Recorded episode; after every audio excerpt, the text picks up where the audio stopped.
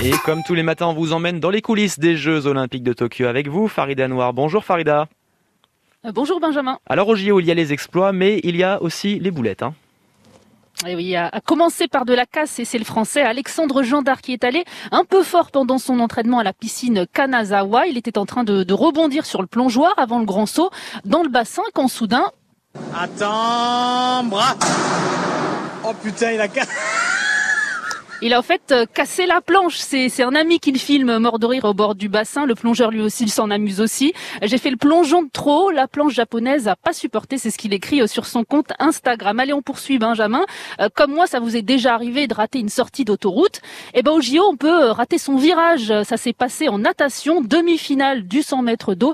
Et c'est signé le français Johan Endoy Brouard. Qu'est-ce qu'il fait? Il a loupé son, son virage. Johan Endoy Brouard. C'est fini pour Johan Endoy Brouard. Bah voilà, euh, on mettra ça sur euh, le compte du, du de jeunesse. Ouais. Ah ouais, ouais il, a, il a complètement, euh, il a oublié le virage en fait. Ah, il a, heurté le, il a heurté le mur avec sa tête au moment de virer, disqualifié. On passe à la troisième boulette.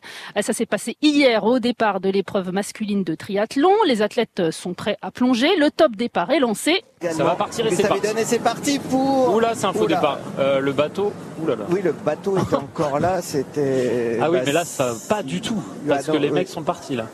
Ah, là, Il va falloir les arrêter. Ah ouais, c'est en fait un bateau de la télévision proche du quai pour filmer euh, les images de la course qui euh, n'a pas eu le temps de redémarrer à temps pour quitter la zone et, et c'est le gros cafouillage puisque des athlètes ont déjà sauté, ce qui est très dangereux, et puis d'autres sont encore à quai puisqu'ils ont vu le bateau. Faux départ donc, il a fallu tout recommencer. Et puis on termine avec la dernière boulette, la fausse joie d'Annemiek van Vleuten, cycliste. La pauvre a franchi la ligne d'arrivée en levant les bras. Elle était sûre d'avoir gagné la course et d'être championne olympique, sauf que...